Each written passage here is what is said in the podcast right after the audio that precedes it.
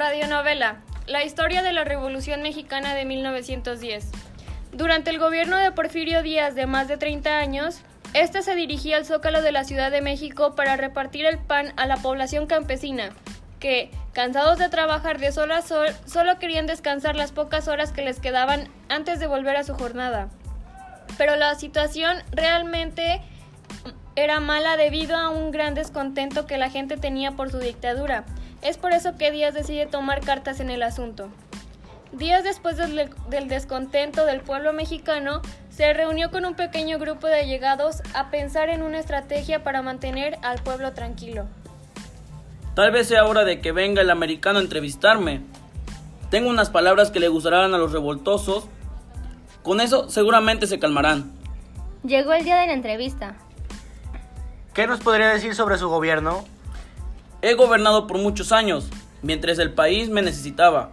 Sin embargo, considero que es tiempo y que México está listo para la democracia, por lo que en las próximas elecciones no me reelegiré. A consecuencia de la entrevista, surgieron distintos partidos, los cuales competirían en las elecciones de 1910. Uno de ellos fue el partido antireeleccionista encabezado por Madero. Madero es encarcelado por las órdenes de Díaz, lo cual esto no le permitió ganar las elecciones presidenciales y fue enviado a San Luis Potosí, donde tiempo después logra escapar y se dirigió a San Antonio, Texas, en donde promulgó el Plan de San Luis de 1910, en el que hacía un llamado al pueblo mexicano a levantarse en armas el 20 de noviembre a las 6 de la tarde en contra de Porfirio Díaz, desconociendo su gobierno. Nosotros somos la oposición al gobierno de Díaz, la verdadera democracia frente a la dictadura. Vamos a ganar a través del sufragio, la presidencia y la devolución de lo que pertenece a todos. Mientras tanto, Díaz elaboraba un plan para evitar que Madero lo venciera. No me van a quitar de la silla. Esos sucios campesinos no me pueden derribar. Hoy, 22 de mayo de 1911, después de casi un año de reclamar las injusticias políticas de Díaz, en mi libro La sucesión presidencial y sin ver un cambio de ánimos por parte del gobierno, me complazco en informar que seguiremos en la lucha política con Partido Nacional Antireeleccionista, rumbo a la presidencia de México y la no reelección de Porfirio Díaz. Las tropas revolucionarias finalmente tomaron Ciudad Juárez. Entonces, Madero, de acuerdo al plan de San Luis, fue nombrado presidente provisional y constituyó su Consejo de Estado, en el que incluía a José María Pino Suárez. Sin embargo, esto no terminó con la revolución, ya que la inconformidad del pueblo se hizo evidente. Hoy declaro la ley antireelección. Ya no más dictaduras, no más injusticias. La tierra será propiedad de sus dueños. México será de los mexicanos. Hoy hemos de ver nacer un nuevo gobierno justo y equitativo para todos. ¡Viva la revolución! ¡Viva México! ¡Viva Madero!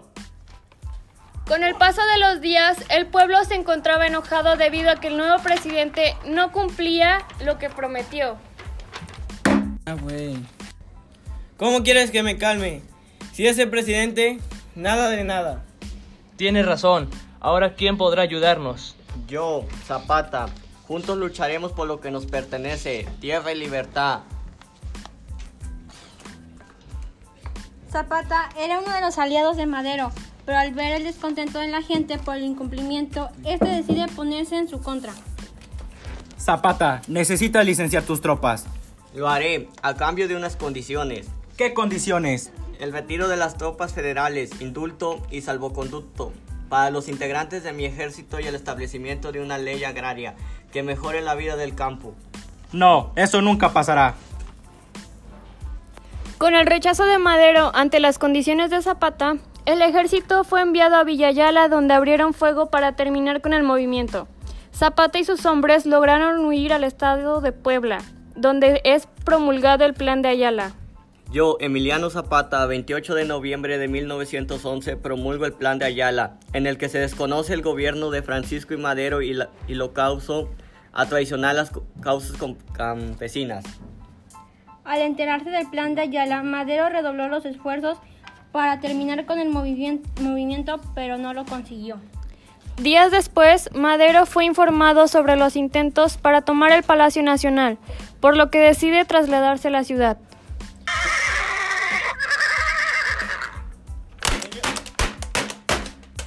Señor presidente, los rebeldes han intentado tomar el Palacio Nacional, pero mi general Lauro Villar lo ha defendido como todo un hombre. Si usted lo dispone, señor presidente, me pongo a sus órdenes para protegerlos y evitar la toma del Palacio Nacional. Le tomo la palabra, señor Huerta. Todos quedan a sus órdenes para cuidado y resguardado del palacio. Mientras Madero confiaba ciegamente en Victoriano Huerta, este se reunía con el embajador Henry Wilson. Señor Huerta, necesitamos, necesitamos terminar con esto, pero ya. A mi gobierno no le conviene el caos. Nuestros intereses económicos están en, en riesgo.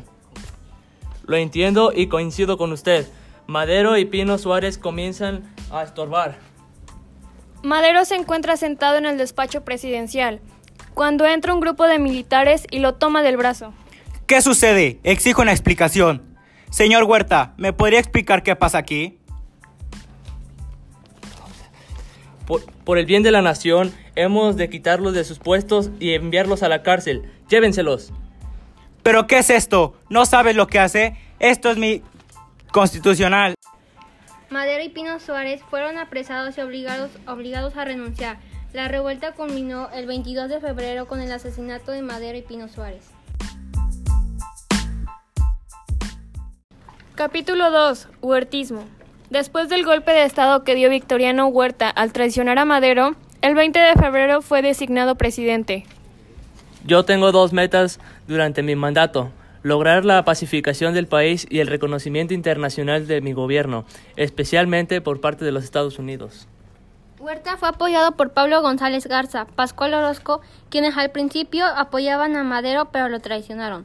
Huerta quería el apoyo de los zapatistas, así que se reunió con Emiliano Zapata. Emiliano Zapata, quiero que formes parte de mi gobierno, es por eso que te ofrezco amnistías, ¿aceptas? No, de ninguna manera. Yo no quiero nada de usted. Y para que lo tenga muy claro, desde ahora le digo que rechazaré todas las propuestas que usted me haga. Y le, y lo di, y le digo que este movimiento está en contra de su gobierno. Huerta manda traer a toda la gente del pueblo para hacerles un comunicado. Mi gente, le, les comunico que he reconstructurado al ejército milita militarizado el ferrocarril, la educación, las fábricas y nombro gobernadores militares para los estados. Días después de la Cámara de Diputados, se opusieron al gobierno de Huerta. En este discurso doy a conocer la condenada de la violencia desatada y acuso a Victoriano Huerta de ser un asesino. Poco tiempo después, Belisario Domínguez fue asesinado. Exigiremos que se investigue la causa de muerte de Domínguez y se garantiza la vida de los miembros del Poder legisla Legislativo. Todo lo acontecido llegó a oídos del presidente. Exijo que se disuelva la Cámara de Diputados y que se arresten a varios de ellos. Cuando la Cámara de Diputados tuvo conocimiento de estos hechos, tomó una importante decisión. Es mejor disolver nosotros mismos la Cámara de Diputados. Estamos de acuerdo. Con este acontecimiento, Huerta asumió facultades extraordinarias.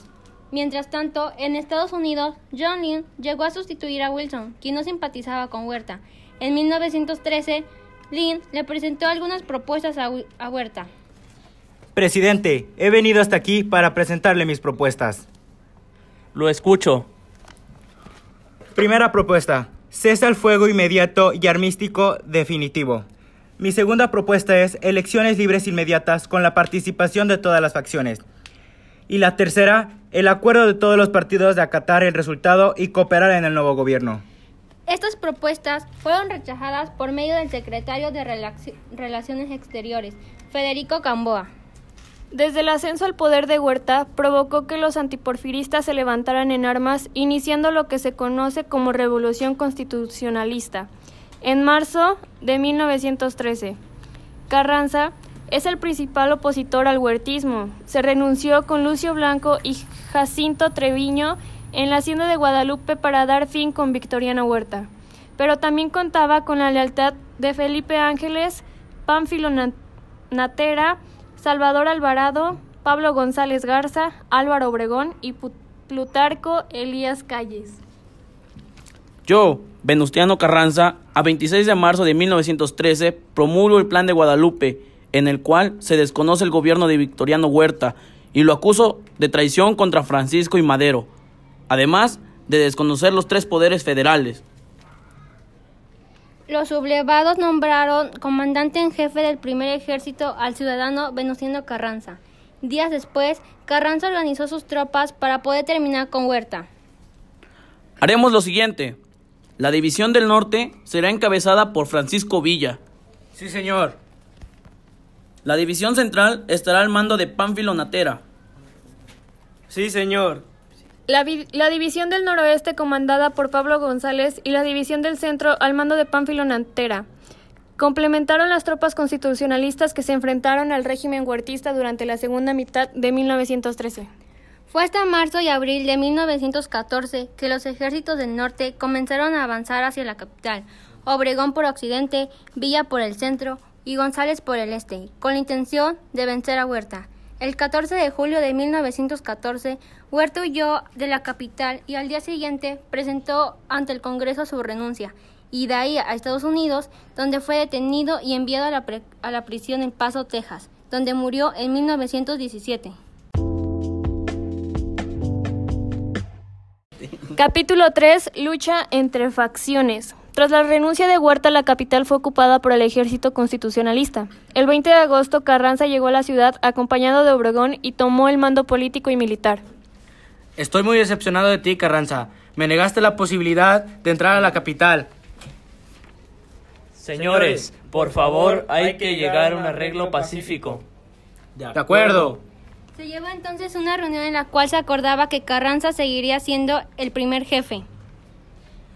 Convocó a una convención del día, del el día primero de marzo de octubre de 1914 bajo la denominación de Gran Convención de Jefes Militares con mando de fuerzas y gobernadores de los estados. Lamentablemente, Villa y Zapata no asistieron al primer llamado de la convención. Sin la presencia de los villistas y zapatistas, presento mi renuncia como primer jefe. No aceptamos su renuncia, Carranza. Las sesiones fueron retomadas el 10 de octubre en la ciudad de Aguascalientes para que zapatistas y villistas asistieran, pero en esta ocasión Carranza no asistió debido a que estaba seguro que Aguascalientes estaba amenazada por Villa. Pedimos que Carranza renuncie como primer jefe de la revolución y que se acepte el plan de Ayala. Carranza está de acuerdo en renunciar siempre y cuando Villa y Zapata se retiren como líderes de sus respectivos ejércitos. Fue, en, fue entonces que la Convención de Aguascalientes nombró a, a Eulalio Gutiérrez como presidente interno. Esto no puede ser. No estoy de acuerdo con la decisión de la convención de nombrar presidente a Gutiérrez. Él es un espurio. Ya no hay nada que hacer, señor. Mi objetivo era limar es, aspere, asperezas entre Villa y Zapata, pero no lo logré. Mientras tanto, los carrancistas salían de la capital y los zapatistas entraban. Días después llegaron los villistas. Hacer una, una alianza en contra de Carranza. Estoy de acuerdo, tenemos que vencer a los car carrancistas. Villa y Zapata hicieron una alianza más conocida como el Pacto de Xochimilco el 4 de diciembre de 1914. Este encuentro se hizo que fuera posible la toma de la Ciudad de México por parte de los revolucionarios. Ya que seremos un solo ejército que nos levantaremos en contra de Carranza, es necesario aclarar todo. Sí, estoy completamente de acuerdo. Lucharemos por el reparto agrario y que ninguno de nosotros dos ocupará la presidencia, ya que esta debe ser ocupada por un civil. Parece perfecto lo que dices y estoy totalmente de acuerdo contigo. Después del acuerdo pactado, avanzaron hacia la Ciudad de México, la cual tomaron el 6 de diciembre con un ejército de 50.000 hombres. Mientras tanto, Carranza instaló su gobierno en el puerto de Veracruz. Mientras tanto, Gutiérrez no pudo gobernar a causa de Villa y Zapata, así que fueron a San Luis Potosí para seguir gobernando. Pero poco tiempo después renunció de forma definitiva y Roque González Garza fue nombrado presidente provisional. Por otro lado, Carranza gobernaba de facto el país. Días después hizo la promulgación. Hoy, 6 de enero de 1915, promulga una serie de leyes redactadas por Luis Cabrera. La capital fue tomada de nuevo por los carrancistas el 2 de agosto. Desde inicios de 1915 era claro que la lucha por el poder continuaría. Villa decidió tomar Celaya sabiendo que estaba bajo las órdenes de Obregón, pero resultó derrotado debido a que Obregón contaba con un gran ejército para defender la plaza. Una semana, Villa decide tomar nuevamente la ciudad, pero de nuevo es vencido, lo cual esto causa un gran problema, ya que es ejército villista. Así que Villa se dirigió a León para recuperar sus fuerzas y mejorar su ejército. En el año de 1916, Carranza logra recuperar el control de la capital. Capítulo 4. La Constitución de 1917. En diciembre de 1916, Carranza convocó un Congreso Constituyente en Querétaro para dar vida a la nueva Carta Magna, cuyo presidente fue el abogado Luis Manuel Rojas y que estuvo compuesto por un promedio de 220 congresistas que se sancionaron en el Teatro Iturbide, actualmente Teatro de la República. La firma de la Constitución por los diputados tuvo lugar el 31 de enero de 1917. Carranza, te entrego el documento. Gracias, Luis Manuel Rojas. Ahora sí puedo promulgar la nueva Constitución. Así es, Carranza. Esta constitución está compuesta por 136 artículos divididos en nueve títulos, los cuales se encuentran subdivididos en capítulos y cabe destacar que los artículos más importantes en ella son. Artículo 3. Se refiere a la, a la educación. Esta será laica, gratuita y obligatoria. Artículo 27. La propiedad de las tierras de las aguas y del subsuelo corresponde originalmente a la nación. Artículo 123. Se reconoció el derecho de los trabajadores a la huelga y se establecieron la jornada de ocho horas, un salario mínimo y el reparto de utilidades. Y el artículo 130 regula las relaciones entre el Estado y la Iglesia. Sé que esta nueva constitución será innovadora. Así será. El 6 de febrero, Carranza expidió la convocatoria para realizar elecciones, las cuales se llevaron a cabo en, marzo, y Carranza resultó electo presidente el 1 de mayo de 1917. Al tomar la presidencia, Venustiano Carranza decide derrotar a Zapata y a Villa. Así, él planeó sus muertes. Zapata murió el 10 de abril de 1919 a manos de unos soldados hermanos que le dispararon simultáneamente. Por otro lado, Villa fue emboscado por Jesús Salas en la entrada del en la entrada Parral, muriendo el caudillo a las 8.15 de la mañana en el mismo lugar. Este trabajo estuvo basado en fuentes de información, las cuales son Enciclopedia de México y del Mundo, Libro de Historia de México 2, sitio web 100 años de la Constitución de 1917, página web Los cuatro planes de la Revolución Mexicana que marcaron la historia, otra más, guiones tratales de la Revolución y las memorias de Francisco y Madero.